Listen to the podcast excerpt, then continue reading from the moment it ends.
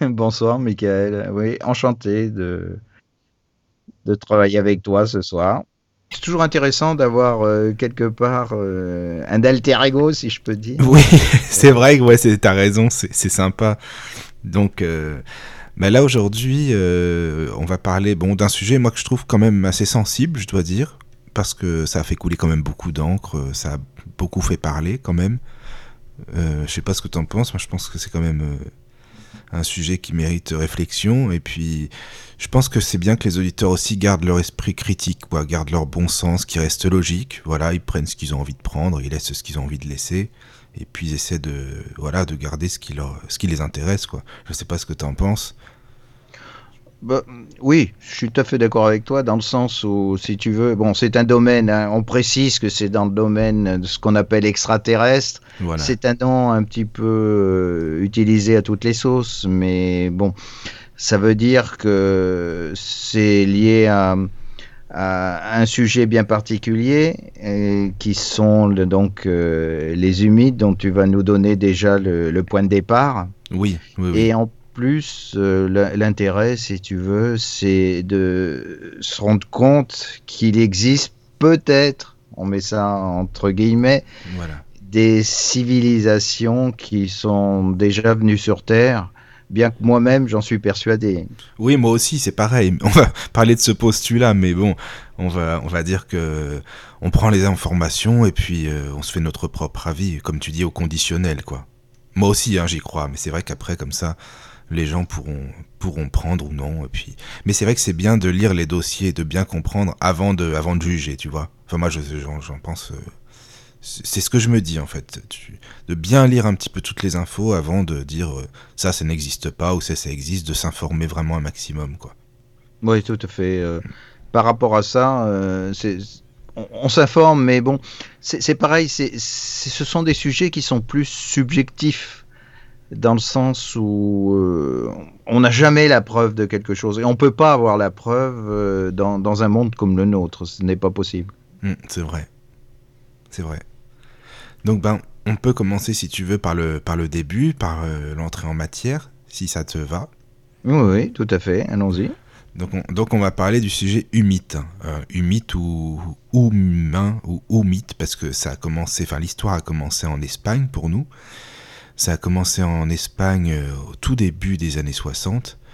Donc il y avait un homme euh, là-bas qui était euh, très féru de d'ovnis, d'extraterrestres, féru d'ésotérisme, de religion, etc., qui s'appelait Fernando Sesma Manzano. Désolé pour l'accent espagnol.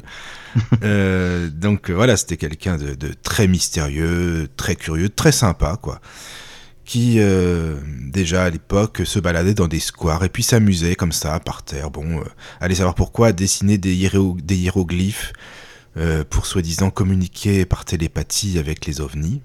Bon, ça c'était son truc, hein, après, pourquoi pas. Il écrit dans des revues UFO aussi, qu'il a créé. c'est quelqu'un vraiment qui, qui, crée aussi une association qui s'appelle qui s'appelait les visiteurs de l'espace C'est pour vous dire qu'il était vraiment à fond dans le sujet. Hein. C'était vraiment son truc. Et euh, dans cette association, il y a eu quand même pas mal de personnes qui se sont finalement réunies euh, dans un bar pour faire leur petite réunion qui s'appelle euh, le Café Lyon et qui se réunissaient dans un sous-sol voilà, pour discuter de tout ce sujet phénomène ovni. Et les réunions s'appelaient les réunions de la baleine joyeuse. Bon, ça, je sais pas pourquoi, ils ont appelé ça comme ça. Euh, voilà. Et euh, en fin de compte, en 1962, il y a ce fameux Sesma, donc Fernando Sesma Manzano, qui reçoit des lettres d'un d'un homme se faisant appeler euh, Saliano, Saliano qui communiquerait avec euh, lui euh, des extraterrestres, qui aurait euh, beaucoup d'informations à lui donner, etc., etc. Bon, il lui envoie des lettres qui sont lues ensuite donc à la fameuse baleine joyeuse. Et puis, bon, bah, c'est quand même ce Sesma se demande comment il a eu toutes ces informations, ce Saliano, allez savoir pourquoi, finalement. Et puis, euh, parce qu'il se, ce fameux euh, Sesma, lui, euh, il avait écrit un bouquin, finalement, ensuite, où il disait qu'il était en contact avec des extraterrestres, De par certainement les lettres de ce Saliano, hein, je pense. Hein. À mon avis, ça doit être ça, tu vois. Je pense que c'est. Ils étaient tous à fond dedans, dans le sujet, vraiment, mm. quoi. Donc, euh, en 1966, euh, euh, Sesma reçoit des, coups de téléphone, voilà, d'une personne qui, qui se fait appeler UI 98, hein, c'est un peu particulier. Alors UI 98, bah, on verra plus tard que les, les humites euh, ont des noms un peu particuliers, mais bon, ça sonne quand même, euh, ça sonne euh, comme tout ce qui est écrit dans les lettres humites, hein, on verra plus tard. Donc voilà. Euh, ben je sais pas si, tu as quelque chose à, dire, à dire vas-y, hein, n'hésite pas, coupe-moi, on est là pour ça. Oh, oui, oui, non, mais t'inquiète pas, je t'écoute avec intérêt. Disons que le, le problème, enfin, euh, si on fait, on prend le sujet dans sa globalité, si tu veux, ce qui est assez étonnant, c'est que bon, euh, déjà, euh, ces gens sont sont venus sur notre planète, ce qui est déjà extraordinaire. je pense que tu vas, tu vas en parler, tu vas peut-être préciser de quelle manière ils se sont intéressés à notre civilisation. Oui, oui. Mais ce qui est, ce qui est étonnant quand même, c'est que euh, moi je vais faire, si tu veux, une aparté dans le sens en disant qu'ils sont, ils sont arrivés donc dans les années 50 en gros, et que le phénomène a duré jusqu'en 96. Il dure même encore. Hein il dure même encore. Ah oui, oui, même maintenant. D'accord. Donc ça euh, veut dire que euh, personne n'a pu vraiment dire si c'était un canular, parce que ça a été pris au départ comme un canular, hein, si, tu, si tu es d'accord avec moi. Ah oui, oui, c'est ça, c'est exact. Mais même dans les années 90, en 93, ça a été, on le verra plus tard, pris comme un canular. Et puis, euh, et puis finalement, on s'est aperçu, enfin, les, scientifiques ou les personnes qui s'intéressent vraiment au sujet à fond se disent que non, c'est pas un canular. Surtout que quand même, au bout de, je sais pas, moi, une cinquantaine d'années, quand tu fais une blague, comme tu, peux dire aux gens, bon, allez, je, vous ai bien eu, hein, on a bien rigolé quand même, c'était sympa, hein, je vous ai écrit. Mais là, personne, quoi. Je veux dire, les informations, elles sont toujours les mêmes, le dialogue est toujours le même, la manière d'écrire, les phonèmes aussi du langage sont toujours les mêmes. C'est cohérent, en fait. C'est ça qui est particulier, justement. Oui, tout à fait. Et alors, ce qui est extraordinaire, c'est que personne n'a jamais pu retracer, si tu veux, le, euh, le phénomène, bon, tu me diras à l'époque, il n'y avait pas la technologie que l'on a maintenant, mais même maintenant, justement, si tu me dis que ça continue, euh, ça veut dire qu'on n'a toujours pas trouvé les origines de ces courriers ou de ces contacts. C'est ça.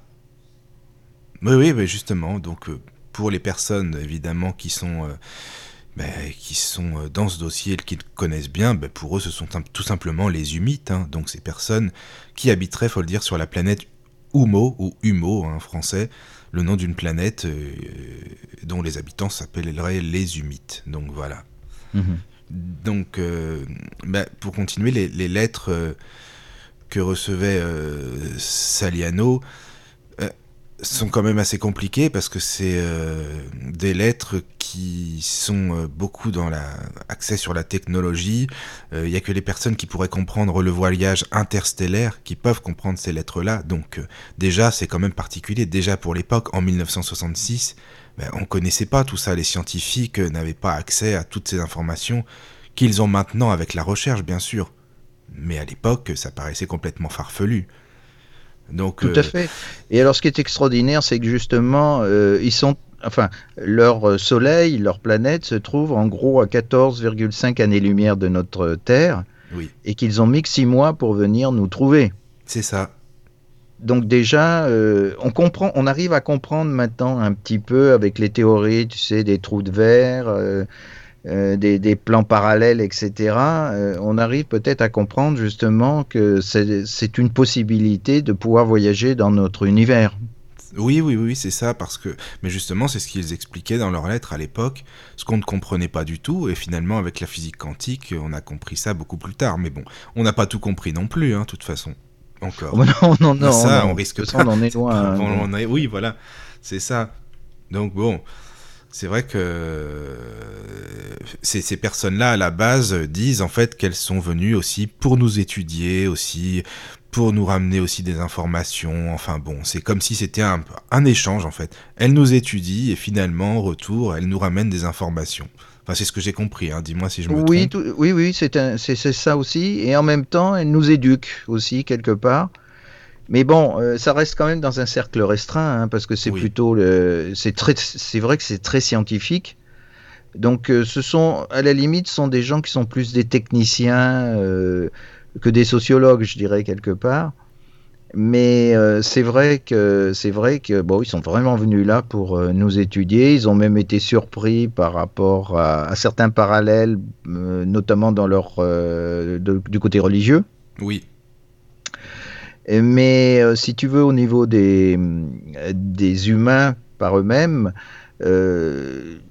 c'est plus des informations. Oui, c'est plus des informations vis-à-vis -vis de notre euh, de, leur euh, propre connaissance qu'ils transmettent euh, à certaines personnes qui sont capables à la limite à l'époque de les recevoir. C'est ça. Et puis ils le disent bien parfois dans leurs lettres, hein, parce qu'il faut, dire, redire, c'est, ce sont des lettres hein, qui sont envoyées. C'est ça qui paraît un peu curieux par la poste, par ces fameux humites à certains destinataires. Donc pourquoi par la poste? Bah Parce que c'était plus facile, c'était, c'était simplement incognito quoi finalement. Hein. Je pense que c'est ça. Et Tout à fait, oui, oui, oui, c'était incognito. Puis ça, ça, évitait effectivement que l'armée, parce qu'on connaît un petit peu les, les dessous de l'histoire euh, par rapport à l'armée, n'est-ce pas? Oui, oui. Euh, de, essaye de, de, de peut-être de les, les, rechercher ou d'intervenir justement dans ce qu'ils voulaient euh, développer sur la planète Terre. Quoi. Ben ça, oui, déjà été fait. Euh, même on pourrait en parler en, en 47 avec Roswell, non, déjà. Voilà, on sait, on sait ce qui s'est passé par rapport à ça déjà. Déjà, oui, oui, oui, oui. Donc, euh, ce qui les a intrigués aussi, c'est que chez eux, il n'y a pas de continent. Et ici, évidemment, avec les continents, ça c'était intriguant pour eux. Déjà, ils, ont, ils avaient envie d'étudier ça, de comprendre le pourquoi du comment. Donc, ça les a attirés en quelque sorte. Mm. Euh, bon, euh, nous allons nous retrouver dans quelques instants pour continuer la, suite de ce débat. À tout à l'heure, donc. Nous voilà de retour, donc, pour continuer la suite euh, sur l'histoire des humites. Michael, vas-y, dis-moi. D'accord, donc on parlait de la fameuse association Les Visiteurs de l'Espace créée par Fernando Sesma Monzano. Euh, les, lettres, les lettres humides sont toujours lues hein, dans cette association, donc à la fameuse baleine joyeuse dans le sous-sol du bar. Mais ce fameux Manzano, pardon, il est tellement curieux, il est tellement, euh, il va tellement un peu par-ci par-là, qu'il mélange un peu tout, quoi, les religions, euh, les, les, traditions, les lettres humides. Enfin bon, c'est un peu le bazar dans sa tête, c'est un peu fouillis.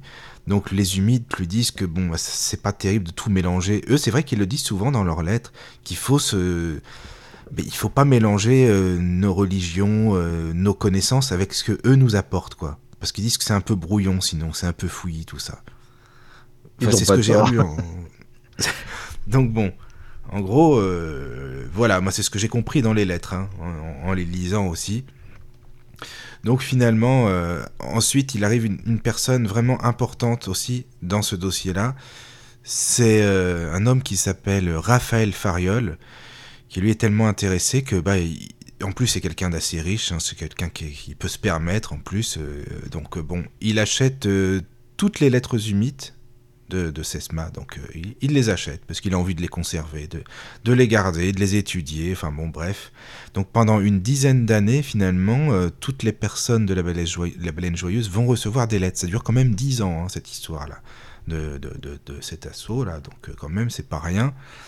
Et ces lettres-là, ce sont les lettres qui ont le plus de rapport avec tout ce qui est contenu bah, scientifique, métaphysique, philosophique. Enfin, il y a des tonnes et des tonnes d'informations là-dedans. D'ailleurs, quand, on les lit, on le voit bien. Hein, les lettres de 1966, 67, il y a vraiment beaucoup, beaucoup de choses à, découvrir là-dedans. Moi, je les ai lues et vraiment, c'est très compliqué. C'est pas tout le monde qui peut lire ces lettres-là. Enfin, moi personnellement, euh, j'ai parfois du mal à suivre. Hein, je, suis, je suis d'accord avec toi parce qu'il y a un côté très scientifique déjà. C'est ça. Euh, en plus, ils emploient, c'est comme ils le disent, une espèce de double langage. Ils, ils raisonnent sur euh, deux dimensions, je dirais, en même temps. Ce qui fait que ça rend les choses compliquées. En plus, ils ont leur propre langage avec euh, des mots spécifiques. Donc c'est vrai que ça complique déjà les choses. Et puis, il faut, faut, vraiment avoir au, départ une tournure scientifiques pour vraiment saisir le sens de ce qu'ils veulent transmettre. Oui, oui. Mais c'est vrai que tu as raison quand tu dis qu'il y a beaucoup de mots qui sont incorporés dans les lettres, des mots humides. Moi, parfois, ça me perd un peu, je t'avoue. Je sais pas toi, mais avec tous ces mots-là qui sont. Enfin, pour nous, qui sont complètement étrangers, qui veulent rien dire, évidemment, c'est des mots un peu bizarroïdes. Donc parfois ça me perturbe un peu, moi je t'avoue, quand je lis les lettres. moi je les saute en général. C'est-à-dire que j'y bah fais pas très attention à partir du moment où il y a ces mots-là, quand je lis. Euh, voilà, je les passe et je continue à lire la, traduction en somme euh, dans notre langage. Oui, oui, oui, oui, je comprends. Mais en plus, c'est une écriture quand même, euh, je veux dire, assez scolaire, professorale. C'est froid comme écriture. Hein. Il n'y a pas d'humour quoi là-dedans. C'est vraiment, t'es à l'école quoi. Hein. Pas, bah, ça correspond un peu à leur tempérament, hein. c'est-à-dire que on en parlera un petit peu par la suite, mais ils ont une façon de fonctionner qui est très froide. Je dirais quelque part, il n'y a pas la peut-être pas la chaleur humaine que nous nous connaissons. Et en plus, bon, c'est un régime, euh, on le verra, qui est assez totalitaire. Donc ils sont, ils sont quand même, euh, oui, je dirais que ce sont des personnages un peu froids quelque part. Hein. Oui, oui, oui, Moi, je le ressens vraiment comme ça, quoi.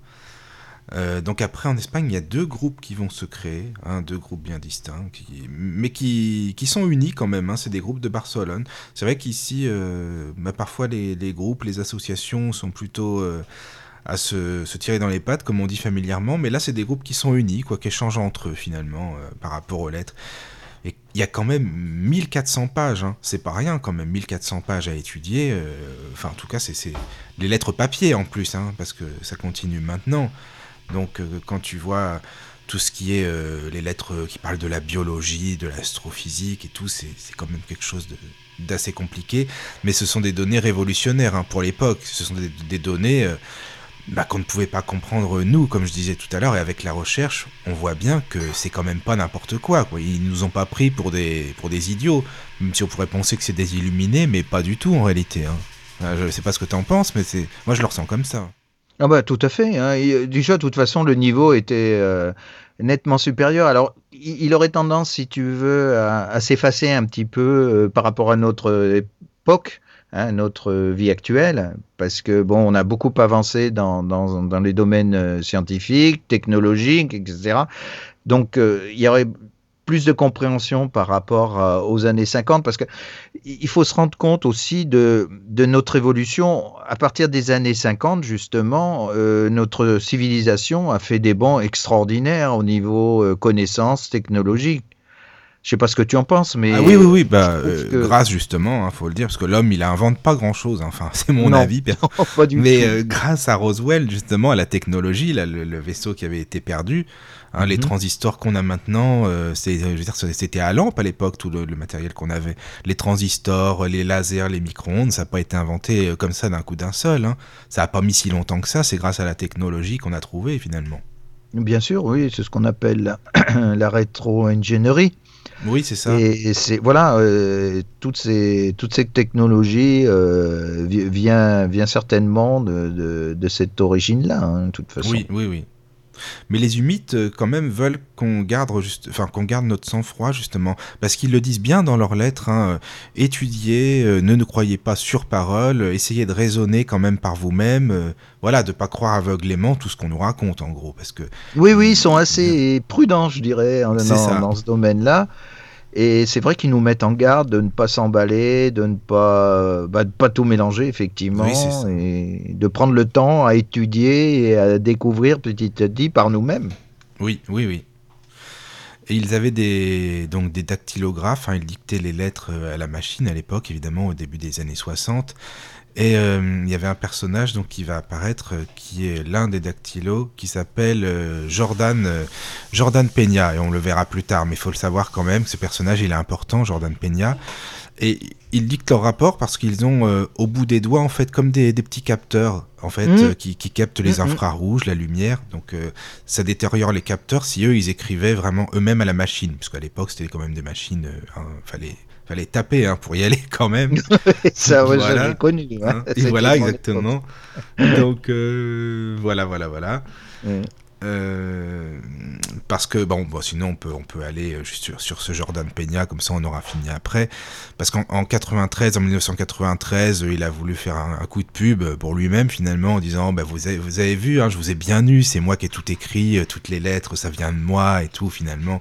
Et bon en lui posant des questions on s'est bien aperçu que scientifiquement il n'était pas très fut donc ça peut pas être lui qui les a inventés tu vois tous tous ces trucs là donc bon c'était et finalement, mais bon, malheureusement, ça a sur le coup un peu discrédité le dossier, alors qu'après, on s'est bien aperçu qu'avec les recherches, non, non, c'est ça pouvait pas venir de n'importe qui non plus, hein, toutes ces informations. Voilà quoi. Voilà, c'est, tu vois, c'est ça qui est, qui est, qui est pénible euh, chez l'être humain, c'est qu'il faut toujours qu'il s'approprie les choses euh, pour dire euh, voilà, euh, c'est en réalité c'est moi qui ai fait ça, nana, etc. Et c'est effectivement ça fausse le dossier, ça fausse les les informations et ça les rend non crédibles. Donc c'est ça, ça, c'est le gros problème de l'être humain hein, avec son ego démesuré. Ah bah c'est l'ego, oui, c'est ça, c'est vrai.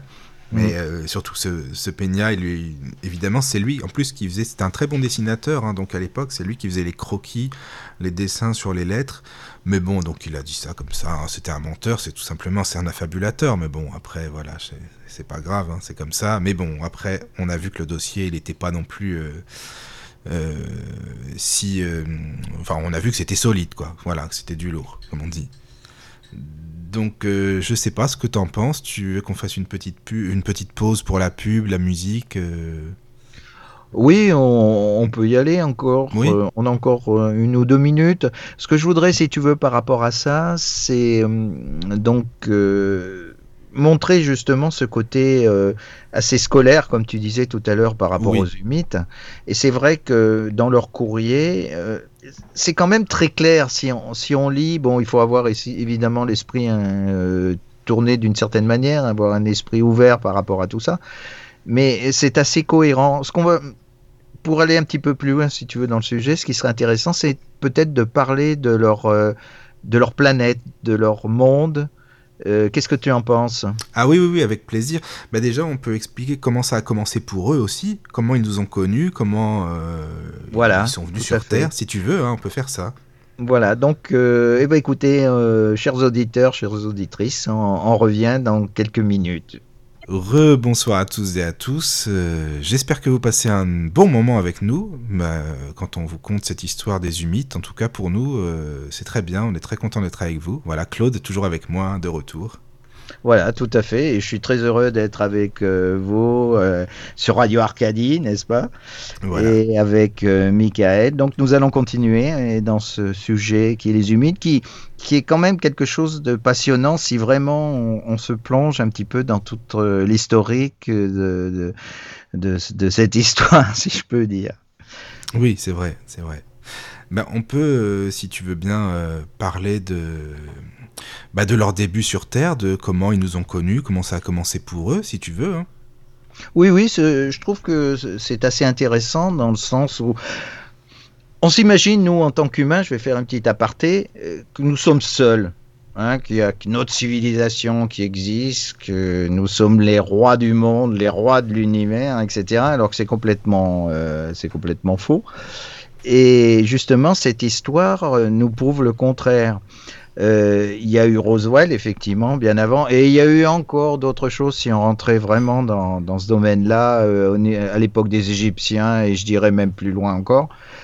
Mais euh, voilà, c'est intéressant justement de voir qu'il existe d'autres civilisations qui se trouvent quelque part dans notre univers et qui ont eu un développement euh, qui peut être différent d'une autre, euh, qui vivent sur un monde qui peut être différent, avec un soleil qui peut qui se rapproche d'une autre. Michael va vous en parler.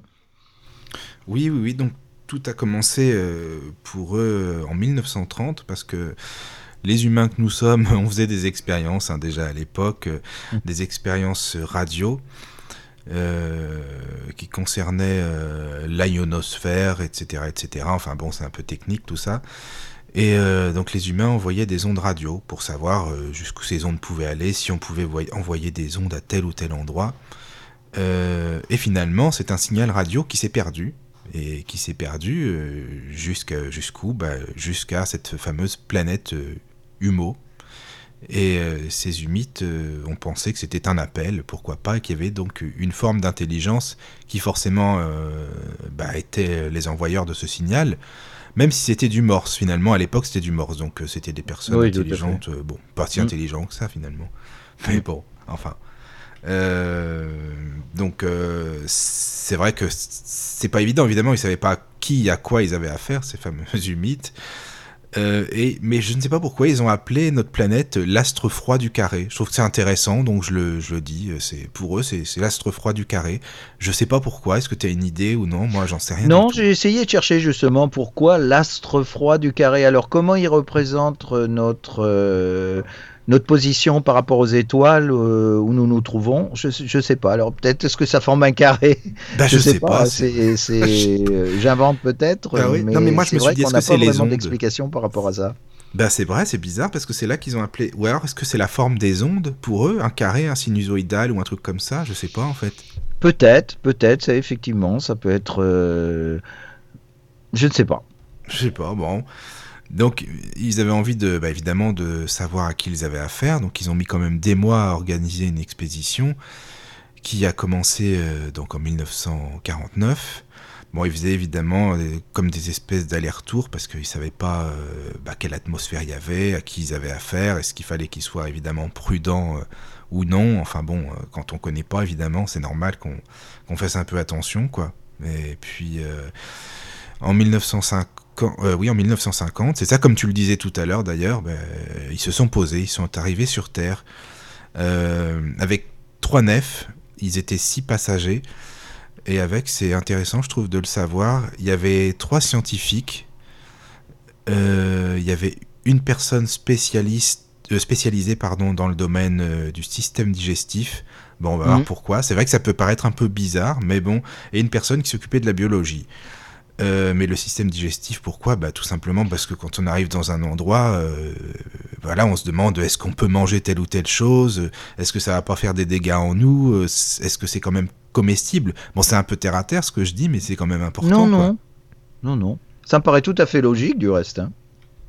Bon, parce que c'est vrai que c'est. Même nous, hein, quand on va, je sais pas, moi, dans un autre endroit au bout de la terre, on se dit est-ce que ça va nous plaire ou non, tout simplement, quoi. Qu'est-ce qu'on mange? On se pose des questions finalement. Tout à fait. Oui, oui, c'est vrai, quand on va dans un endroit, comme en Afrique, moi j'ai vécu pendant une, dizaine de mois, et c'est vrai que la nourriture a tendance à, nous... Euh, à nous poser des problèmes en tant qu'occidentaux. Hein. Donc, euh, eux qui viennent d'un monde à 14,5 années-lumière, euh, il est normal qu'ils voilà, qu'ils prennent leur prédisposition pour ce genre C'est vrai, je suis d'accord. C'est ça, c'est vrai. Mais en fait, ce qui est marrant, je trouve, c'est depuis euh, qu'ils sont venus sur Terre, bon, on va y revenir après, mais ils ont un musée chez eux. Ils ont un musée qui concerne le fameux astre froid du carré. Donc, ils ont des mmh. choses qu'ils ont trouvées, qu'ils ont gardées, qu'ils ont conservées. Bon, bah pourquoi pas. Euh, en fait, quand ils sont arrivés sur Terre, il y a une image qui représente bien la Terre. Ah bon, c'est un peu d'humour, mais quand même, je trouve qu'il faut le dire. Ils ont découvert euh, dans un champ par terre un journal, du papier, enfin du papier journal, euh, avec, bon c'est bête, hein, désolé, c'est un peu, voilà, ils avaient, il y avait des excréments dessus. Hein, donc ils se sont demandé ce que c'était, ils se sont dit est-ce que c'est quelque chose de religieux chez eux, est-ce que c'est un rite, est-ce que c'est sacré, est-ce que c'est, voilà, bon. Puis finalement, je trouve que ça représente bien la Terre quand même, hein, de dire euh, bon bah parfois euh, on est un peu, hein, on est un peu de la merde quoi. Enfin, je sais pas comment dire ça. je sais pas si tu vois ce que je veux dire, mais c'est quand même représentatif quoi. Ah bon, enfin bref. Euh, alors, ce qui est important aussi, c'est que dans leurs lettres, bon, ça on le disait tout à l'heure, ils parlent beaucoup de cosmologie, de métaphysique, etc., etc. Euh, ils expliquent aussi qu'on a des pensées binaires, ce qui est pour mmh. eux pas évident du tout euh, bah, pour nous faire comprendre leurs données scientifiques. Alors ça, bah, je pense que toi, tu connais beaucoup, beaucoup mieux que moi, hein, c'est ton domaine. Donc là, ce que c'est que la pensée binaire, enfin bon, on peut pas faire tout un débat là-dessus, mais c'est vrai que je pense que c'est. ça, c'est le, gros c'est le gros problème des, des, humains, mais ça, je pense que c'est lié au fait que l'on vit dans un, un, monde tridimensionnel, que l'on vit avec des, des, scientifiques qui sont très, euh, je dirais, très carrés. Qui, on en parlait, tu, tu sais, ensemble en antenne. Oui. Et. Euh, c'est vrai qu'on s'imagine toujours que les mondes qui sont à l'extérieur euh, sont identiques aux nôtres. Oui, c'est vrai. Voilà, et ce côté, c'est vraiment ce côté binaire, c'est-à-dire, euh, bah, c'est lié à notre, euh, à notre mental, hein, qui nous oriente toujours euh, d'une certaine manière et qui nous fait voir qu'une seule facette du monde dans lequel nous vivons. Ce qui fait qu'effectivement, c'est très compliqué parce que ces fameux mythes parlent quand même de notre aspect en tant qu'humain, d'un autre aspect qui est notre âme. oui, c'est vrai, c'est vrai. Et puis oui, parce que comme tu le dis, c'est vrai qu'on s'imagine toujours euh, des gens comme nous. C'est-à-dire que on dit ah bah non, il n'y a pas de vie sur cette planète. Mais il n'y a pas de vie, mais il y a certainement de la vie, mais elle n'est pas euh, biologiquement comme la nôtre, tout simplement quoi. C'est une autre forme de vie finalement, mais tout est vie dans l'univers. Tout est, l'univers il est vivant, donc il y a de la vie partout. Enfin moi je le ressens comme ça après. Hein. Mais c'est tout à fait ce que je ressens aussi, dans le sens où même dans notre propre système solaire, je suis persuadé qu'il y a des, satellites ou des planètes qui sont euh, euh, habités, mais par des, par des êtres qui ne sont pas obligatoirement euh, conçus de la même manière que nous ou qui ne vivent pas, disons, dans une atmosphère comme la nôtre mais qui sont bien là. Euh, et effectivement, la vie est partout, partout, partout, partout. Elle nous entoure, et même sur Terre, je pourrais dire, euh, voilà. Bah, les bactéries, on les voit pas, par exemple, les microbes et tout, et ils sont vivants, ils sont là quand même. on les voit avec le microscope, mais le microscope, mais on les voit pas quand même nous, de nos yeux, quoi, disons. Donc bon, Absolument. Euh, voilà. Et puis là, euh, c'est pareil. Hein, euh, donc par rapport à, ces humides qui en parlent dans leurs lettres, euh, ils parlent d'univers de, différents, qu'il n'y a pas qu'un seul univers, mais qu'il y a plusieurs univers. Ce qui rejoint justement la, théorie donc de la physique quantique, où ils parlent du multivers. Donc des univers qui s'interpénètrent les uns par rapport aux autres et qui sont dans des dimensions différentes. Oui, et ils prennent une image que je trouve euh, pas mal en fait, euh, tu sais, une feuille de papier pour expliquer ça. Quand ils disent euh, la, gerbe d'univers est double, c'est-à-dire que tu prends un papier, tu le plies, et ben évidemment tu peux voir le verso du papier aussi. Ils expliquent ça comme ça, que la courbe du, du temps c'est aussi la, comme la pliure d'une feuille. Je sais pas si tu vois ce que je veux dire. Oui, oui, oui, je, je vois. Donc, ils parlent beaucoup de des univers jumeaux, donc comme tu le disais hein, dans leurs lettres, qui ont une activité répulsive. Alors ça, je sais pas ce que ça veut dire. Peut-être que toi tu sauras. Moi, je, je sais pas. Ils expliquent ça en fait, parce que pour eux c'est important. Alors bon, euh, voilà. Euh, ils expliquent que la vitesse évidemment de chaque univers, c'est la vitesse de la lumière qui est indépassable. mais ça, mais elle va pas au même rythme selon les univers quand même en fait, selon justement la courbure en fin de compte, c'est ça quoi. Parce qu'ils expliquent aussi, euh, pour eux, il y a des univers psychiques, il y a des univers physiques, hein, comme on connaît, mais il y a aussi des univers psychiques, qu'on commence même, bon, un peu, mais vraiment, c'est les balbutiements, hein, découvrir un peu maintenant. Je pense que c'est les, tout ce qui concerne les émotions, l'univers émotionnel, quoi, finalement. Je sais pas si tu le comprends comme ça, moi je le prends comme ça. Ouais. Rebonsoir à toutes et à tous. Nous revoici, nous revoilà, donc euh, Claude et moi-même Michael, la suite euh, de cette émission concernant ce fameux dossier humide.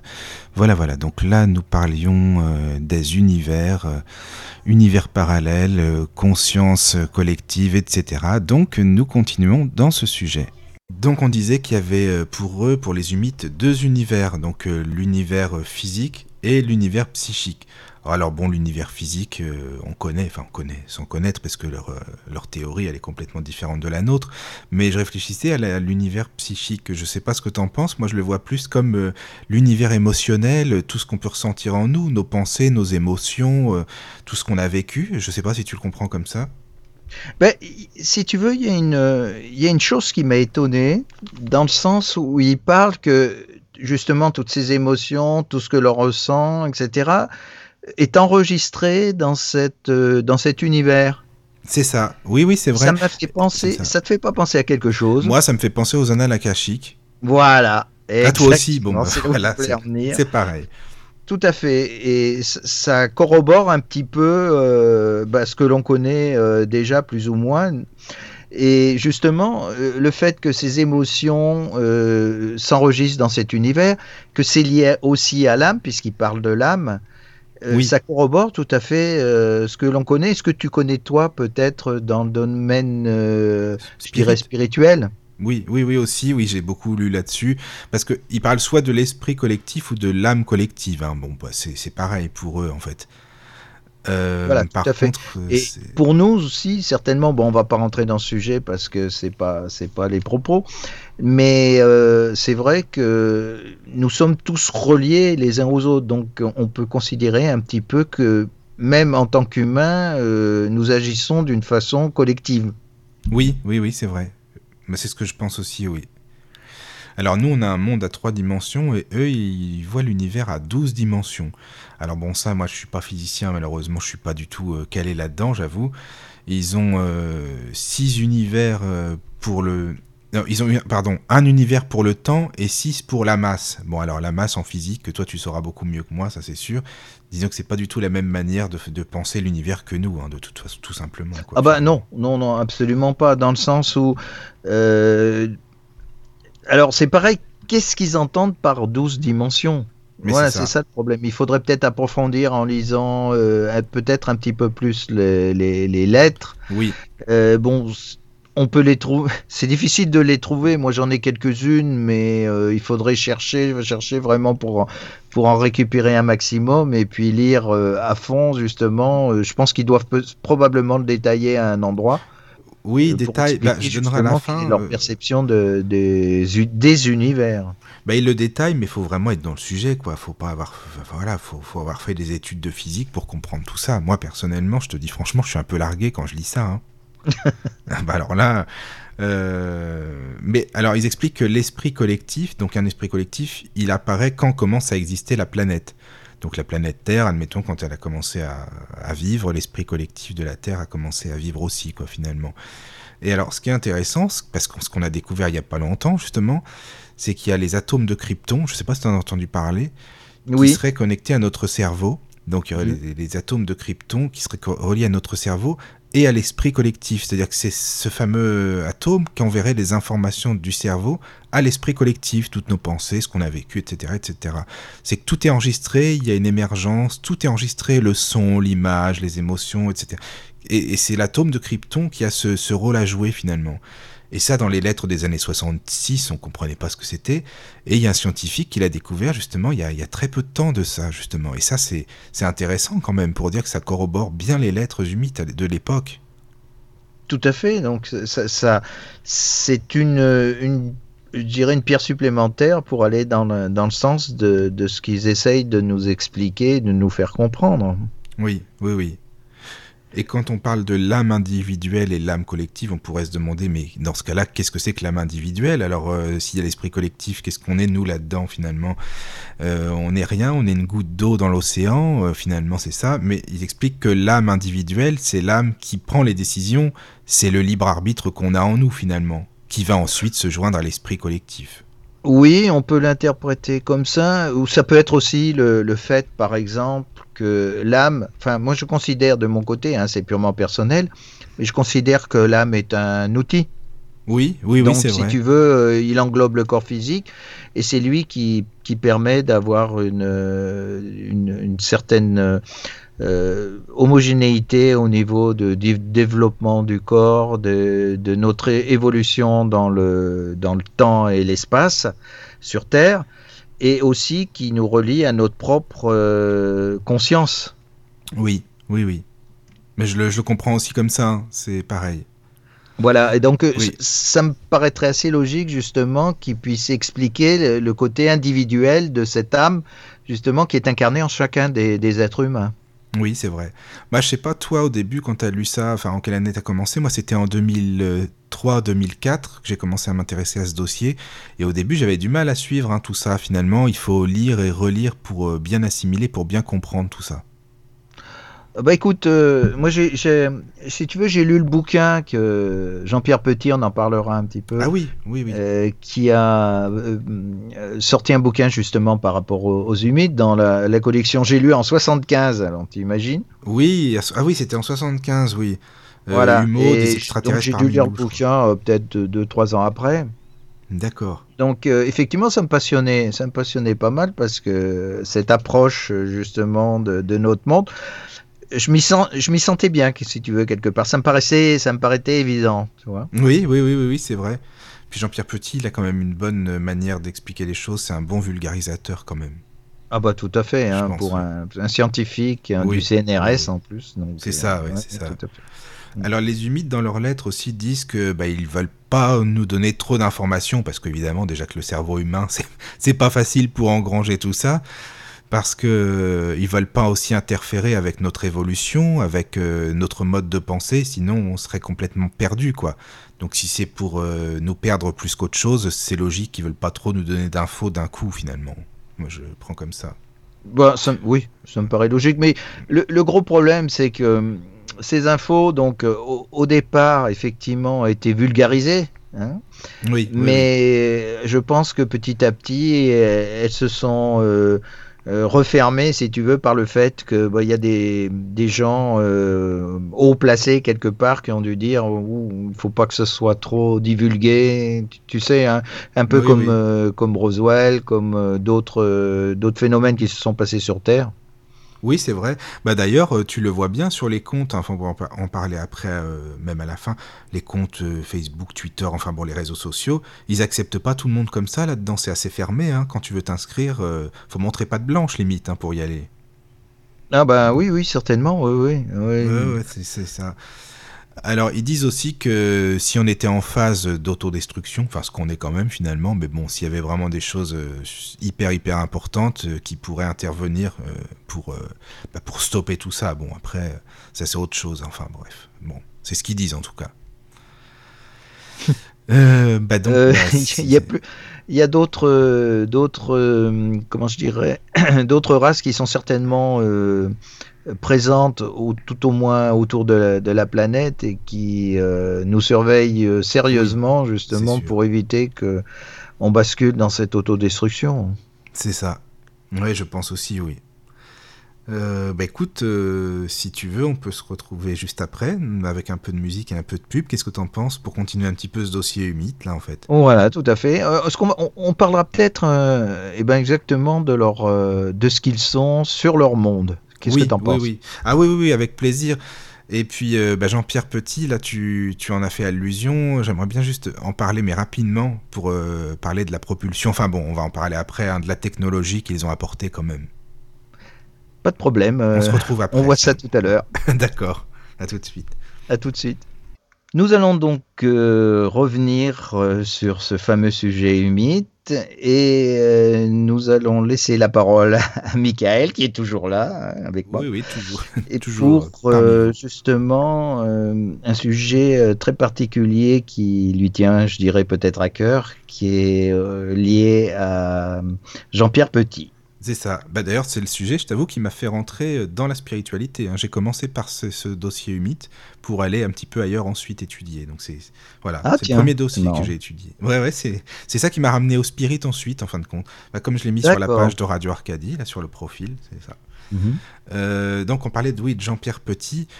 Euh, grâce aux lettres humides, parce que lui, il en a reçu hein, des lettres humides personnellement, ce qui a permis d'écrire son livre, comme tu le disais, euh, Humo, des, des, extraterrestres, pas comme parmi nous, je crois que ça s'appelle. Il me semble que c'est ça. Bon, on verra à la fin, je crois que c'est ça. Donc, il, a entre autres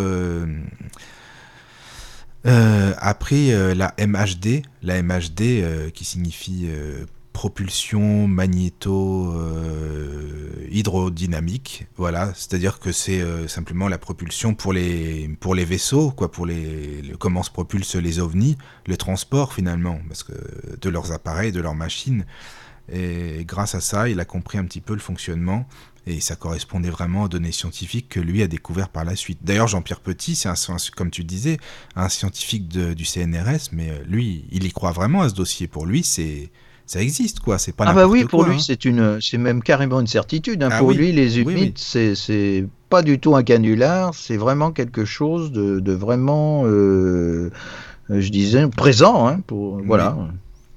C'est ça. Et ils disent aussi qu'ils ont essayé de communiquer aussi au départ avec nous par télépathie, parce que c'est ce qu'ils utilisent comme moyen de, bah, de communication. Et euh, bah, nous, évidemment, on n'a pas encore cette possibilité-là. Hein, euh, bah oui. donc, parce qu'ils peuvent pas vraiment parler comme nous, parce qu'ils ont les cordes vocales atrophiées, donc ils ont un petit appareil dans la gorge pour amplifier le son. Ils sont obligés de faire ça, sinon ils peuvent pas vraiment communiquer. Donc bon, ils utilisent ce système. Euh, oui, c'est ce qui donne un petit peu cet aspect métallique justement quand ils, appellent par téléphone. C'est ça, voilà, c'est ça. Euh, donc, bah, si tu veux, on peut parler de, tu disais, de leur vie sur leur planète, comment ça se passe. Voilà, mais je voudrais préciser, puisque tu parlais de Jean-Pierre Petit, donc le nom du bouquin, hein, ça s'appelle Enquête sur les extraterrestres qui sont déjà parmi nous. Le mystère des humites. Donc moi je l'ai lu à l'époque, c'était paru dans l'édition J'ai lu, c'est les petits bouquins, tu sais, euh, spécifiquement liés à des, à des domaines particuliers. D'accord. Oui, oui. Et euh, c'est dans les. Il est sorti donc en 75. Donc c'est pas tout. J'ai fait des recherches un petit peu. Il existe encore. On peut le retrouver sur Amazon, par exemple. Et je l'ai même trouvé en PDF. Ah, c'est bien ça. Gratuit. Ça c'est bien. oui, bah, ça peut intéresser des auditeurs justement. Voilà, tout à fait. Donc, euh, on peut même, je dirais, euh, voir euh, avec Radio Arcadie par la suite comment on peut faire pour le, leur donner la possibilité de pouvoir le récupérer si ça les intéresse. Hein. C'est un bouquin qui fait en gros 250 pages, 200 ou 225 pages, je ne sais plus exactement. D'accord. Oui, oui, ça peut être bien pour les auditeurs et pourquoi pas leur faire gagner. Hein. Ça, faut voir avec M. Monsieur Mandala. ça, c'est lui qui voilà. Donc, euh, on verra comment on, on, positionne un petit peu ce, bouquin. Oui, voilà. Oui, donc, euh, comme je te disais tout à l'heure, j'aimerais bien euh, effectivement qu'on parle un petit peu de leur, de leur vie sur Terre. Alors, ils sont oui, c'est un peuple assez particulier. Nous, on, est des révoltés un petit peu sur Terre et je pense que ce genre de régime, on l'accepterait difficilement. Ah, c'est sûr ça. Euh, donc, euh, ce sont des. Comment je dirais C'est un régime totalitaire, c'est-à-dire qu'il y a des, des gens qui sont euh, dominants et des dominés. Oui, et ça, ils l'acceptent. À eux, pour eux, c'est naturel. Hein. Voilà, tout à fait. C'est-à-dire que euh, chacun a en somme son rôle à jouer. Ils ne, ils ne sont pas. Ça, c'est un gros problème justement dans notre civilisation. Ils ne sont pas individualistes. C'est-à-dire qu'ils vivent vraiment pour leur civilisation, leur société, et non pour eux-mêmes. Bah oui, ils vivent euh, pour la faire progresser, pour, euh, pour la faire évoluer, voilà, c'est ça. Puis pour, voilà, tout à fait. Donc, euh, ils sont sur une planète effectivement qui, qui n'a pas de, de, continent comme nous, qui, qui, a un continent effectivement, mais il est seul. Oui. Hein, c'est le seul, euh, seul continent qui existe sur leur planète et qui est rempli de grands lacs. Ils ont beaucoup d'eau et le plus grand d'entre eux fait 276 km. Donc, on imagine.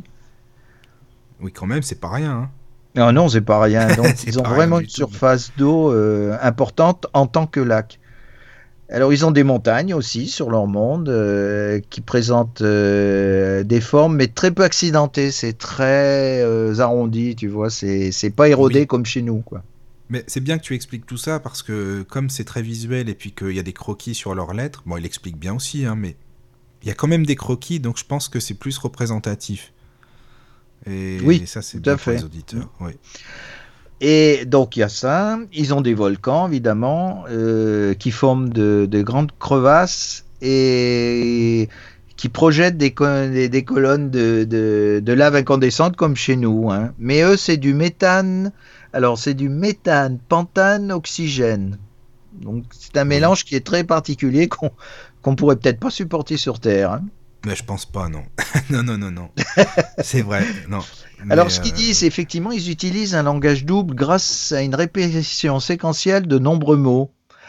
Euh, ils expriment deux courants simultanés d'idées. Alors, tu te rends compte, imagine pour les suivre, hein, c'est. Ah ben, nous, on aurait pour du nous mal. qui sont binaires, justement, c'est très compliqué de pouvoir, euh, en somme, comprendre ce qu'ils expliquent sur deux plans différents. Quoi, oui, c'est ça.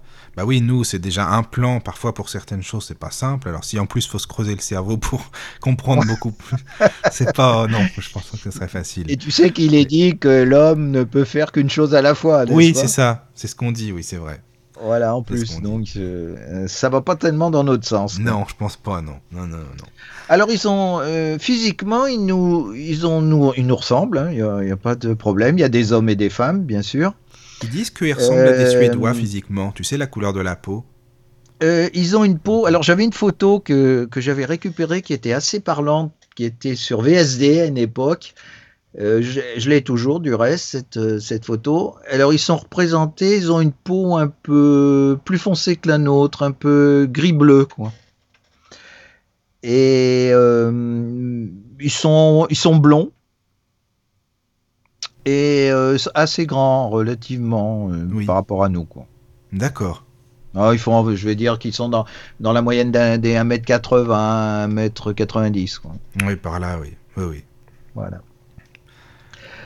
Donc effectivement, c'est ce que tu disais tout à l'heure, hein, au niveau de l'organe de phonation, euh, elle est hypertrophiée, donc ils n'ont ils n'ont pas de, de, corde vocale un petit peu comme, euh, comme nous.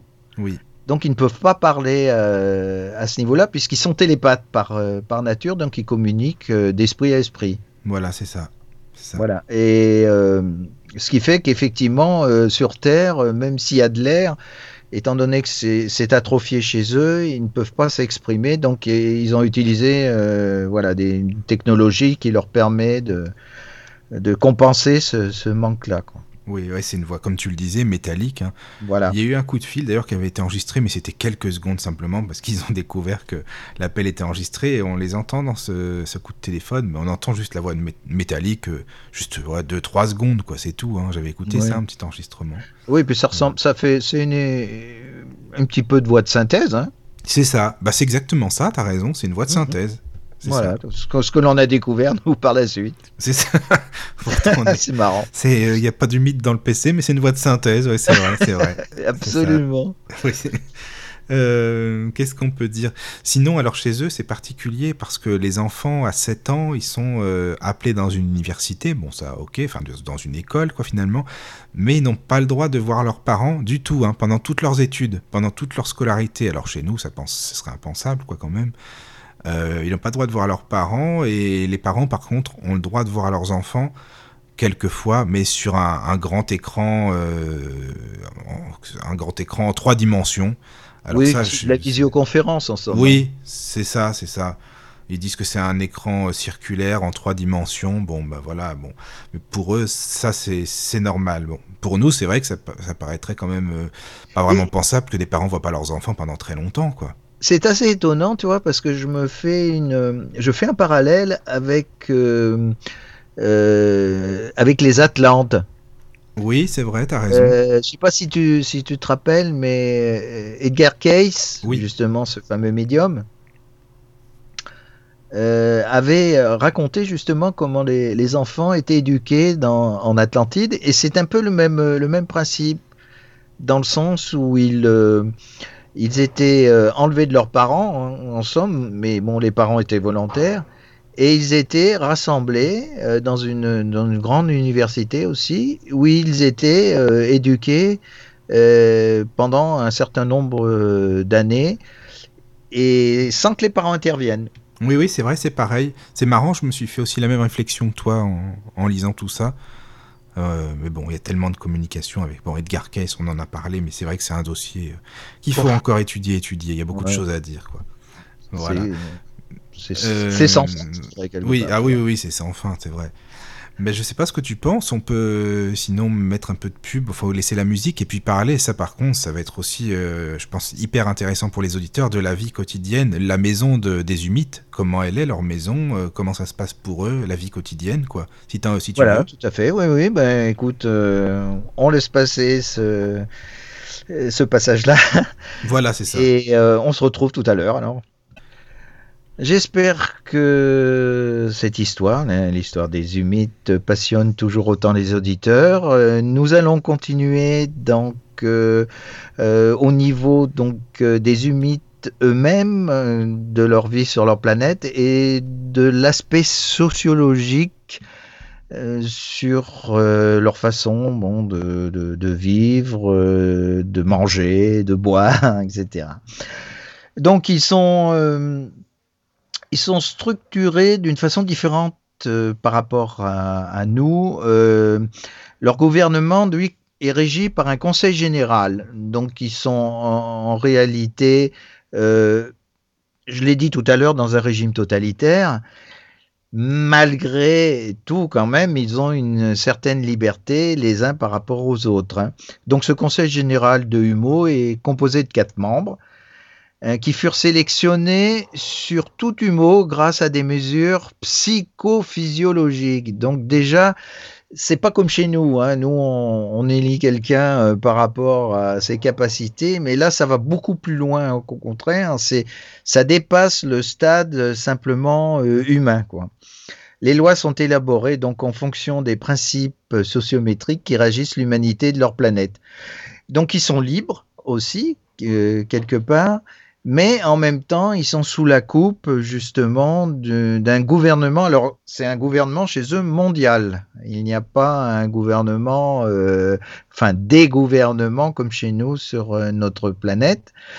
Et euh, il existe donc, ce que je disais, des, comment je dirais, des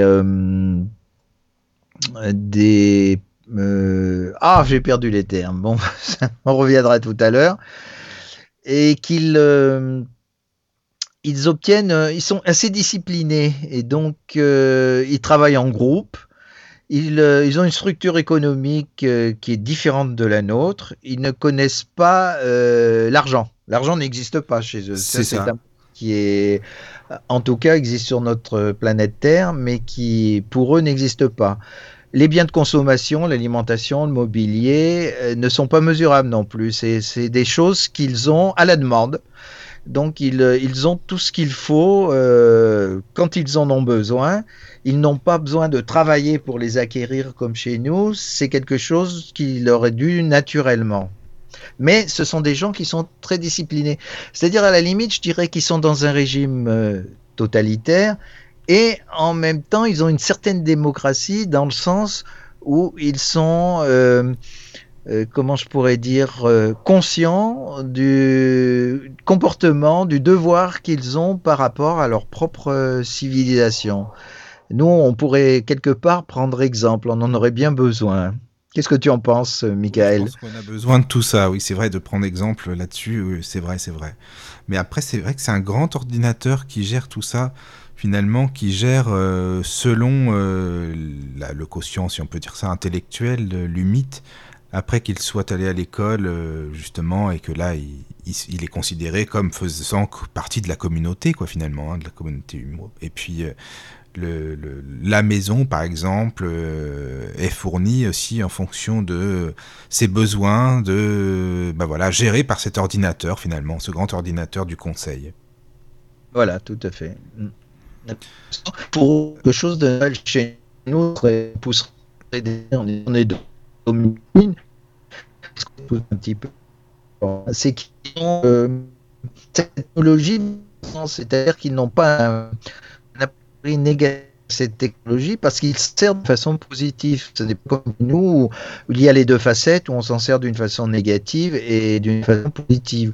Euh, chez eux, euh, c'est évident, quoi. Ça fait partie de leur évolution. La technologie évolue, eux évoluent, et le leur aspect aussi, euh, je dirais, religieux, métaphysique, évolue également dans, dans ce sens-là. Donc, ça crée un certain équilibre que nous n'avons pas obligatoirement chez nous. Oui, oui, oui, c'est vrai. Donc, euh, ben, on peut voir aussi, euh, si tu veux, la, maison des humides. Je ne sais pas ce que tu penses. Oui. Oui. Ben, enfin, bon, déjà, il faut dire que ce sont des personnes qui se sentent proches de la nature. Parce que nous, on dit on est proche, tu parles, on l'a détruit plutôt qu'autre chose. Donc, euh, bon, on peut parler, mais c'est beaucoup de blabla. Donc, voilà, ça c'est. Donc, ils se sentent proches de la nature. Et comme tu le disais, ben, il y a beaucoup de, végétation. Euh, il n'y a pas beaucoup de fleurs par contre, mais il y a beaucoup de végétation. Voilà. Euh, alors leur maison, c'est comme une espèce de, tour. Hein, de tour, euh, on pourrait dire ça comme une forme de champignon chez nous. Je sais pas ce que tu en penses. Hein, oui, oui, ça ressemblerait plus à un champignon, je dirais. Oui, voilà. Et les, habitations, donc l'habitat en lui-même serait plus le, chapeau du champignon finalement. Euh, et ces tours peuvent euh, monter ou descendre à volonté selon, euh, bah, je sais pas, certainement l'environnement, selon qu'il fasse jour ou qu'il fasse nuit, voilà quoi. c'est un peu comme le système pneumatique chez nous, quoi, en fait, finalement. C'est un peu ça. Tout à Sauf fait. Que pour remplacer... en, principe, elles s'enfoncent surtout parce que ils ont. J'ai l'impression qu'ils ont des orages. Enfin, il me semble, hein, mais je me souviens plus exactement. Mais ils avaient des orages extrêmement violents. Je ne sais pas si c'était pas des orages euh, magnétiques. Ah oui, c'est ça, c'est vrai. Oui, hein, il parlait de ça aussi. Et, oui, oui, pour se protéger justement de ces orages, euh, leur maison s'enfonce dans le sol. Voilà, c'est ça. Et alors, euh, nous, évidemment, ce serait par euh, l'air. Le pneumatique, c'est l'air. Alors, eux, par contre, ce qui remplace l'air là-bas, c'est euh, de la vapeur de, sodium. Ils expliquent mm. ça. Bon. Euh, alors chez eux, c'est-à-dire que toutes les pièces de la maison euh, servent à tout. C'est-à-dire qu'il n'y a pas une pièce qui servira à la salle de bain, euh, une cuisine, une chambre, une salle à manger, etc. Chaque pièce a lieu de tout. On peut dire qu'on est dans la salle de bain un peu partout si on veut. Alors ce qui est intéressant, c'est que chez nous, il commence à y avoir l'intelligence artificielle qui se développe quand même pas trop mal, disons, ça peut aider. Mais alors chez eux, ce qu'ils expliquent, moi ça me fait vraiment penser à l'intelligence artificielle parce que c'est par euh, la, parole, entre parenthèses, ou un petit son, par exemple, qu'ils émettent pour que euh, apparaisse, euh, je sais pas moi, le, meuble, par exemple, le buffet ou la, table, les choses comme ça. Parce que en fait, chez eux, c'est comme du carrelage au sol, et selon la forme de, du carrelage, si c'est plutôt euh, rectangle ou rond, etc., ça pourrait correspondre à un meuble, par exemple. Et quand ils disent, euh, je sais pas moi, euh, table, enfin, c'est moi qui dis ça de manière un peu. en France, quoi, disons, table, et eh ben, le carrelage se, soulève, disons, et fait apparaître une table, par exemple, enfin un mobilier, quoi, du moins, ça peut être ça ou un. Je sais pas comment tu l'as compris, moi je l'ai compris comme ça en lisant les lettres. Oui, oui, c'est un peu ça. Hein. Ils ont, euh, ils ont des structures qui se, qui apparaissent au fur et à mesure de leurs besoins. Oui, c'est ça, c'est ça, parce que, bah, moi, ça me fait penser à la maison connectée, en fait, de chez nous, un peu. Oui, mm, tout à fait. Hein. Euh, bon, la, la différence, c'est que si tu veux, euh, les meubles, euh, je vais dire les l'appareil de télévision, la cuisine, des choses comme ça, sont déjà existantes. Oui, oui, oui, c'est ça. Voilà. Alors que eux, effectivement, la différence, c'est que ces objets ne sont pas présents. Ils n'apparaissent que quand ils en ont besoin. Oui, voilà, c'est pour ça qu'il n'y a pas d'endroit spécifique euh, pour euh, tel besoin, quoi, finalement, de la vie quotidienne. Mm. Euh, sinon, alors pour eux, ce qui est important aussi, parce qu'il y a des arts aussi chez eux, hein, évidemment, chez nous, il y a des arts, la musique, la peinture, enfin tout ce qu'on connaît. Et chez eux, l'art le plus important, c'est les parfums, la parfumerie. Oui, quoi. oui, oui, c'est tout à fait. Mm. Alors bon, chez, euh, eux par contre, ils disent que chez nous, l'art le plus évolué, le plus élevé pour eux, hein, c'est la musique. Ils disent que par rapport à eux, vraiment, on est les maîtres dans la dans l'art musical. Et ça, ils ont découvert ça, et pour eux, c'est important, quoi. Mm. Donc voilà. Et tout ce qui est parfum pour eux, c'est vraiment important. C'est-à-dire que c'est à tel point que même euh, euh, précédant le repas du midi, il y a un bain de vapeur. C'est-à-dire qu'ils sont dans Il y a un de vapeur, ils ont même des concerts. Hein. Oui, ils ont même des concerts. Pour eux, c'est des pour eux, oui, c'est des concerts de parfum. Pour voilà, tout à fait. Ils sont très sensibles à ça, mais oui. c'est, c'est, je dirais, une seule de, c'est pratiquement la seule culture à ce niveau-là euh, qu'ils, qu'ils ont, quoi. Oui, oui, oui, oui. D'ailleurs. Euh c'est marrant, c'est un point que une bonne épouse aussi, c'est une bonne parfumeuse, quelqu'un qui fait des bons mélanges. Alors attends, nous on peut dire c'est quelqu'un, t'en as qui disent qu'il fait bien à manger, d'autres c'est bon, c'est pour eux c'est parfumé. Bon bah voilà, chacun a son truc, hein, comme on dit. Euh, alors euh, bon, bah, moi, je trouve ça intéressant. Euh, bon. Après, il y a une, même pour le sommeil, par contre, il y a une prière et une méditation qui précèdent le sommeil, bah justement pour avoir certainement un sommeil paisible, réparateur, euh, qui ait des bonnes énergies qui circulent en nous, certainement, je pense, hein. enfin en eux du moins. Euh, alors bon, moi ce qui m'a un peu, je me suis dit, oh là là, je sais pas si je dormirai chez eux, parce qu'ils dorment parfois à même le sol, hein. tu dors par oui, terre. Oui, c'est ce qui, oui, ce qui est précisé, ils dorment euh, sur le sol. Alors c'est pareil, comment, comment est le sol? Parce qu'il peut prendre la forme du corps, on sait, on sait pas trop. Ben, on sait pas trop, ça, ils le disent pas vraiment par contre. Non. Euh, non, non, non, non, non.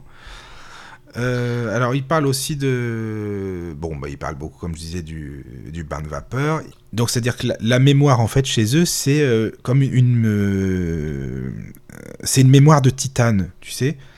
C'est-à-dire que c'est ce qui remplace nos disques durs à nous, bah, chez eux, c'est une mémoire de titane et qui, qui garde tout. C'est-à-dire que même ce que la personne prépare pour les parfums, les mélanges de parfums, si c'est vraiment un bon mélange, eh ben, ils peuvent le sauvegarder dans la mémoire de titane pour pouvoir le rediffuser ensuite. Ça, je trouve c'est intéressant. Oui, d'accord. Donc ça veut dire qu'ils sont capables de, en somme, d'enregistrer nos cinq sens, quoi. Oui, nos cinq sens, c'est ça. Hein Voire plus pour eux, évidemment. Mais euh, pour nous, ça serait nos cinq sens, oui, c'est ça.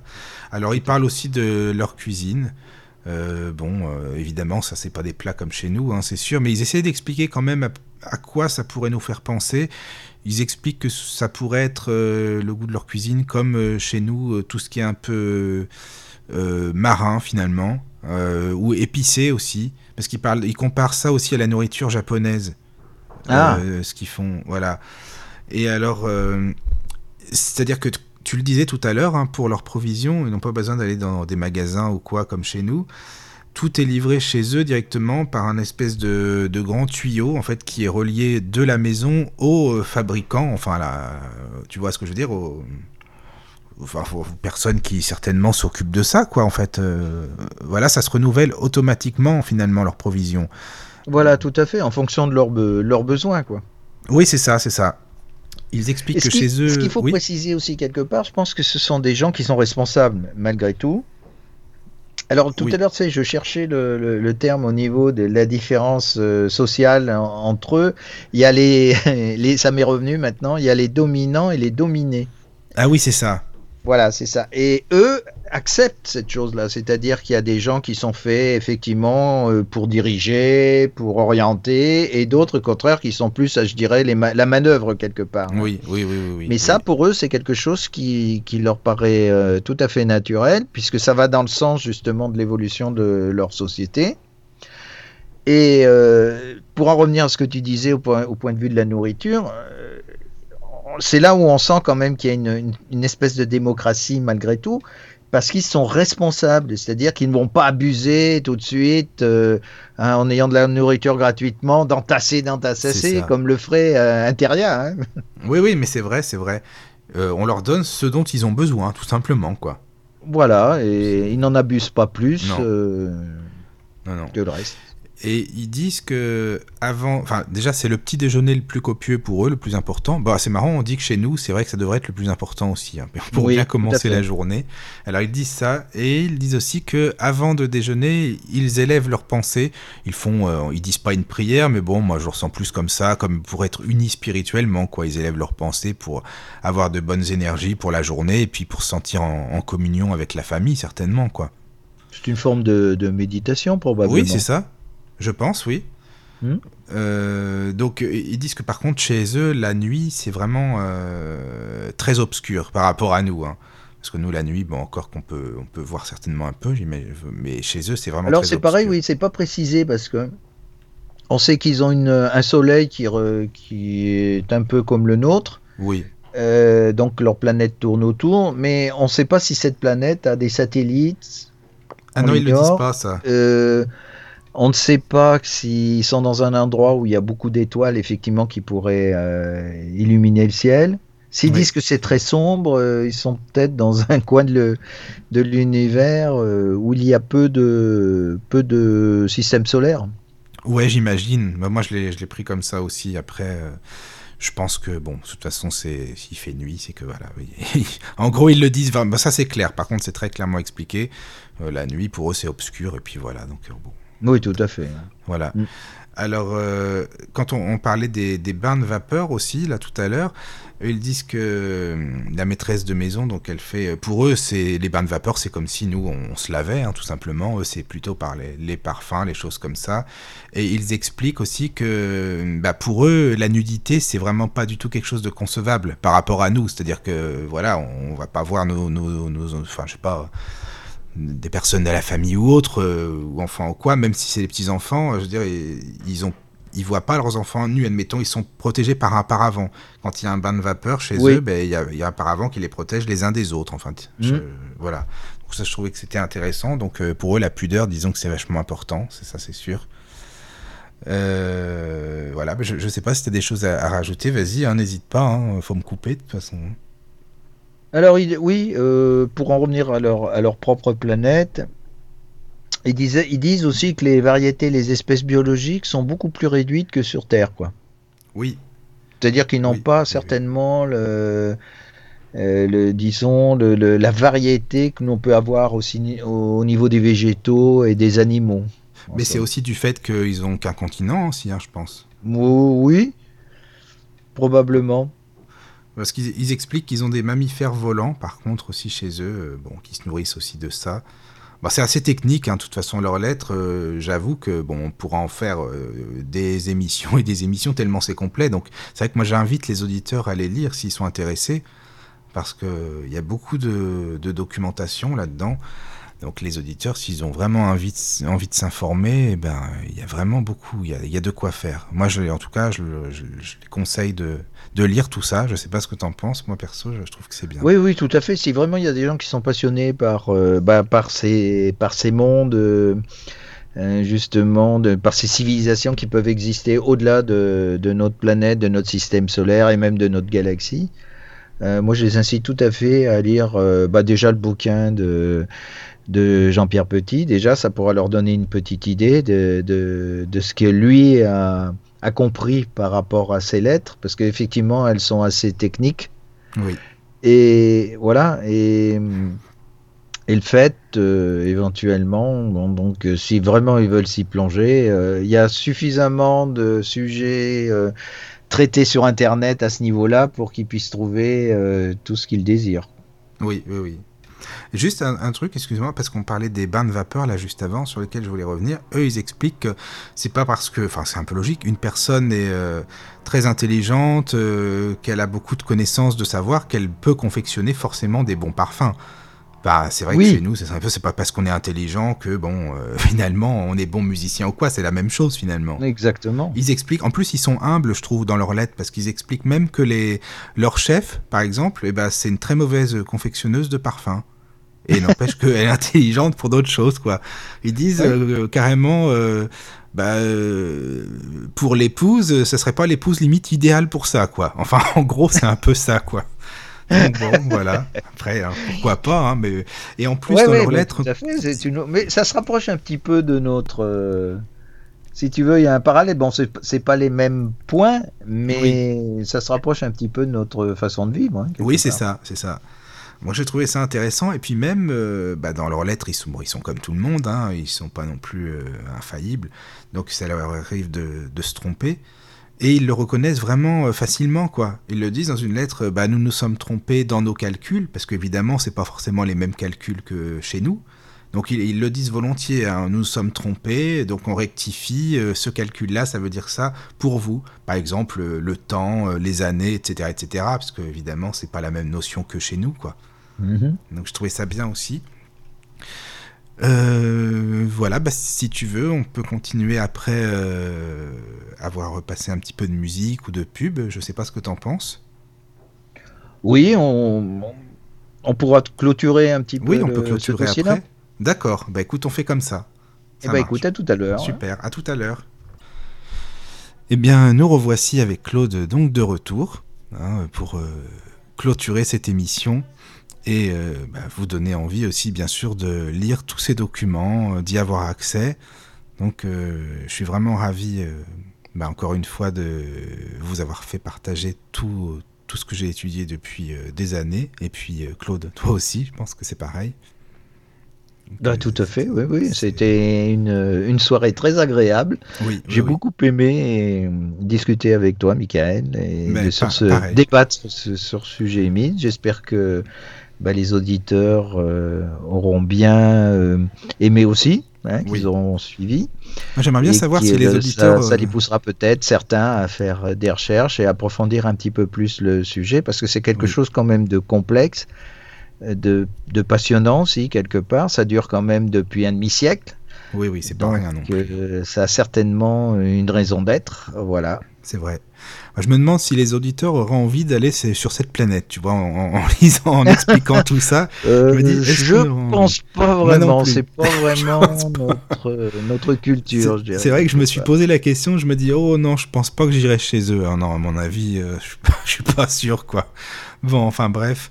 Donc, on peut donner des références pour les auditeurs si, si ça peut intéresser. Moi, j'invite vraiment les gens à aller sur le site humoscience.org, humo science.org. Et euh, sur ce site, vous allez vraiment trouver tous les documents, c'est-à-dire qu'il y a toutes les lettres humides qui sont répertoriées, qui sont bien classées, en plus un historique également. Et les personnes qui ont créé ce site sont vraiment, vraiment des gens qui sont investis dans ce dossier, qui connaissent euh, à fond, vraiment quoi. Alors il faut savoir que sur ce site, pour bien se repérer, il y a des codes, enfin il y a des espèces de, chiffres, de, lettres, etc. devant. Alors les lettres qui sont euh, devant euh, chaque courrier correspondent à une période bien donnée. C'est-à-dire que si vous voyez la lettre D, ce sera les lettres qui seront reçues par ce fameux groupe dont on parlait tout à l'heure au début de l'émission, d'Arnaud aussi. Voilà. Il y a la lettre N qui signifie nos références. Ça, c'est les lettres, par contre, qui ont été envoyées en France, les lettres N. Voilà, le G égale groupe 1, c'est le groupe 1, dont un, des deux groupes qui a été créé à Madrid, dont on parlait tout à l'heure. Euh, on disait tout à l'heure que même maintenant, ça continue encore. Il y a toujours des lettres qui arrivent, non par courrier, par la poste, mais par Internet. Donc la lettre W sur ce site correspond euh, aux lettres qui ont été envoyés, qui sont toujours envoyés d'ailleurs sur Internet. Euh, il y a la lettre H aussi devant certaines lettres qui veut dire hypothétique. Donc euh, bon, on n'est pas certain à 100% que ce soit euh, les humides qui auraient donné ces informations dans, ces lettres. La lettre E, donc ce sera les données extérieures. Voilà, donc sur ce site, pour se repérer vraiment, il faut connaître ces, petits codes en fait devant chaque lettre parce que c'est important aussi. C'est parfait. voilà, voilà. Alors, il y a des livres, bah, tu l'as dit tout à l'heure pour Jean-Pierre Petit, mais on peut le redire, le titre du bouquin, si ça peut intéresser. Voilà, oui, c'est un, un, bouquin, donc en plus qui est gratuit, donc euh, c'est vrai, enfin qui existe gratuitement sur, euh, sur Internet, donc qui a été écrit par euh, Jean-Pierre Petit et qui est sorti en 75, qui s'appelle Enquête sur les extraterrestres qui sont déjà parmi nous. Et là, il traite donc le, du mystère des humites. Hein. C'est dans l'édition J'ai lu. Euh, normalement, il existe, on peut le trouver aussi euh, en papier euh, sur Amazon. Il est encore apparemment disponible. Hein. Je crois qu'il est au prix de 11 euros, quelque chose comme ça. sinon, donc, je vous dis, il existe en, PDF. Donc, on verra avec Radio Arcadie et Mandala la façon dont on peut éventuellement le, le, transmettre. On verra ça et on vous tiendra au courant donc sur le site de Radio Arcadie euh, ou sur, euh, le compte Facebook de Radio Arcadie. Oui. Voilà. Alors il y, a un très bon livre aussi de Jean Paulion qui s'appelle Humo de vrais extraterrestres. Alors par contre Jean Paulion il a fait un sacré boulot, c'est-à-dire que contrairement à nous, par contre lui il s'est intéressé euh, aux mots, les mots du mythe qui sont dans ses lettres. Alors lui, il a décortiqué tous les mots, il a essayé phonétiquement de grouper, de classer, euh, d'essayer de comprendre si tel mot correspond vraiment à telle, euh, telle chose. Donc étudier la langue humite. En gros, c'est un livre vraiment qui parle de l'histoire, bien sûr, euh, des humites, mais aussi de la langue humite. J'ai trouvé que c'était bien documenté aussi. Voilà, il y a un bouquin qui est très très bien aussi de Stone Garden qui s'appelle Humo l'avertissement donc euh, qui parle justement de ce qui pourrait se passer euh, sur Terre, de des conseils que les humides peuvent nous donner justement pour essayer de prendre soin de la planète. Et bon, bah, ça s'appelle quand même euh, mot l'avertissement, c'est pas pour rien. Voilà, donc voilà pour les références pour les auditeurs que je peux leur donner. D'accord. Et une dernière chose aussi, et là on n'en a pas parlé, mais bon, dans, sur leurs vaisseaux spatiaux, apparemment, dessous, euh, quand on les observe, il y a un symbole. Bon, je l'ai plus en tête, euh, mais apparemment, il y a des photos qui ont été prises sur, euh, qui ont été prises par certains témoins, où effectivement, on voit bien un vaisseau qui est une soucoupe, hein, donc qui correspond un petit peu à leur dessin aussi sur les lettres. et qui est gravé, sur lequel est gravé, sous lequel est gravé ce fameux symbole en question. Donc il faudra, c'est pareil, je l'ai plus en mémoire, hein, je sais plus la forme exactement qu'il a, mais c'est ce qui permet de reconnaître leur, leur vaisseau. D'accord. Bon, mais ça, tu vois, je ne savais pas.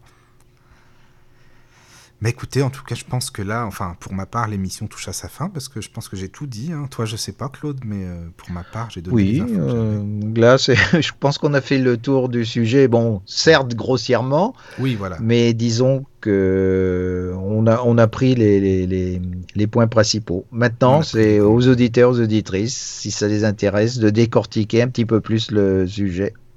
Voilà. Ben, en tout cas, on, on vous remercie vraiment de nous avoir écoutés. Et puis en espérant que vous avez passé une excellente soirée euh, en notre compagnie. En tous les cas, euh, pour notre part, c'était très bien. C'était vraiment. Euh, on a pris plaisir à être ensemble, donc j'espère que vous, pareil. Voilà. Tout à fait. J'espère effectivement que ça leur a plu et que nous, effectivement, on a pris plaisir à faire cette émission ensemble.